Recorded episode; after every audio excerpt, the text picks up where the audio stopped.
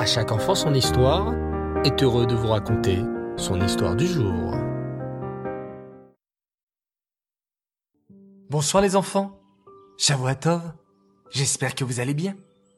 Bao Hashem. On commence une nouvelle semaine en se souhaitant tous Shavuatov. Une bonne semaine. On peut souhaiter Shavuatov le dimanche, lundi et mardi.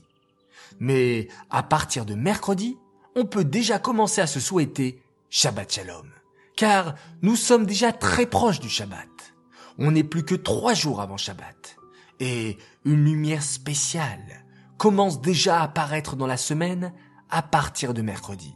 Et donc, on peut déjà commencer à se souhaiter Shabbat Shalom à ce moment-là. Mais, en parlant de Shabbat Shalom, avez-vous déjà remarqué les enfants que le mot Shalom ressemble à Shlomo? Eh oui, le célèbre roi Shlomo, le héros de À chaque enfant son histoire en ce moment. Le roi Shlomo avait un nom très spécial. Shlomo vient du mot Shalom. Tu connais le mot Shalom?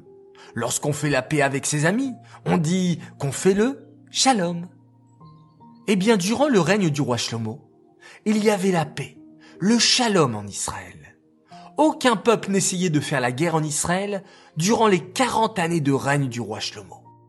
De plus, le roi Shlomo portait bien son nom, car c'est lui qui construisit une œuvre de shalom, une œuvre de paix, le Beth Amikdash.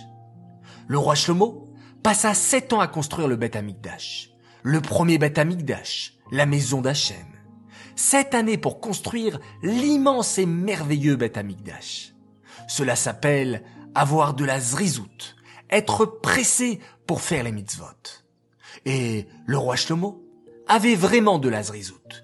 Il courait toujours pour faire les mitzvot et il fit tout ce qui est en son pouvoir pour construire la plus belle des maisons pour Hachem. Le roi Shlomo prit de ses propres trésors pour construire le Beth Amikdash.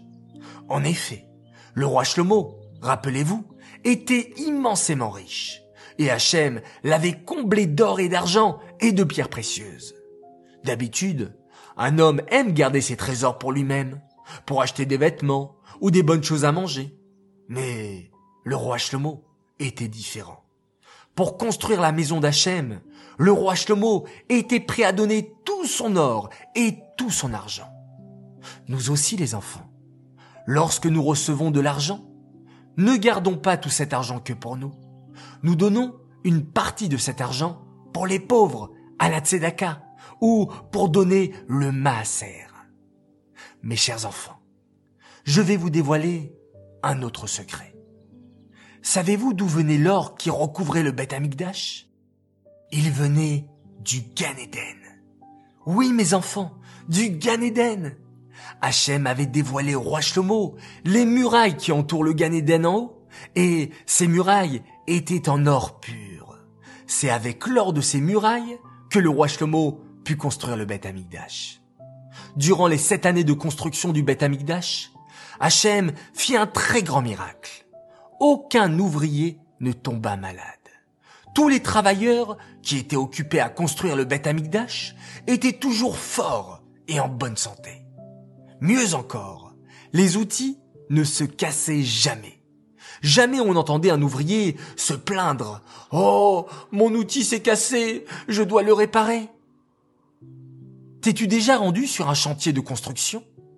On y voit toujours beaucoup d'ouvriers travailler, porter des briques, diriger des grues. Mais ces ouvriers ne travaillent pas tout seuls. Il y a toujours un chef des travaux, un chef qui donne des consignes aux ouvriers. Et Sais-tu qui était le chef de la construction du Beth Amikdash? Écoutez bien. C'était Hiram. C'est Hiram qui dirigeait les travaux et expliquait aux travailleurs comment bien faire leur travail et construire le Beth Amikdash correctement. Hachem accorda une immense récompense à Hiram. Hiram entra vivant au Gan Eden. Depuis la création du monde, il n'y eut que sept personnes qui purent pénétrer vivantes au Gan Eden, et Hiram en fait partie. Le roi Shlomo mettait tout son cœur à embellir le Beth Amikdash. Il voulait que le Beth Amikdash soit vraiment la plus belle maison du monde. Tu te souviens que dans le désert, les Béné Israël avaient construit le Mishkan.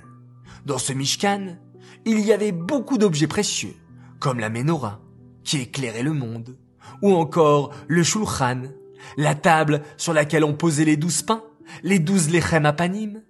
Ces objets furent bien sûr précieusement gardés et placés dans le Beth Amikdash.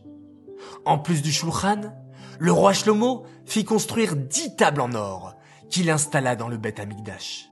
Il en plaça cinq à droite du shulchan et pria. Par le mérite de ces tables, que le monde soit béni de pluie. Puis, le roi Shlomo plaça les cinq autres tables à gauche du Shulchan et pria à nouveau. Par le mérite de ces tables, qu'Hachem protège le peuple juif de tout malheur. Le roi Shlomo ajouta encore 70 tables, tout en or, pour rendre encore plus beau le Beth Amikdash. Et ce n'est pas tout. Le roi Shlomo fit aussi construire dix menorahs en or, dix comme les dix commandements. Sur chacune de ces dix menorahs, il y avait sept lumières. Sept fois dix est égal, eh oui, soixante-dix. Il y avait donc en tout soixante-dix lumières qui brillaient dans le Beth Amikdash. Et dans le Beth Amikdash, on allumait toujours en premier la menorah de Moshe. La menorah qui avait été façonnée dans le désert.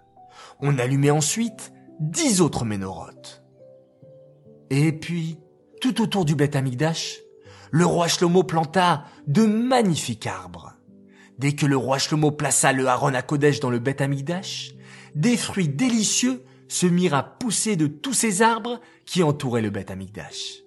Le vent qui soufflait faisait tomber les fruits par terre, et les Lévi'im pouvaient les ramasser, faire la beracha de Boré et en goûter.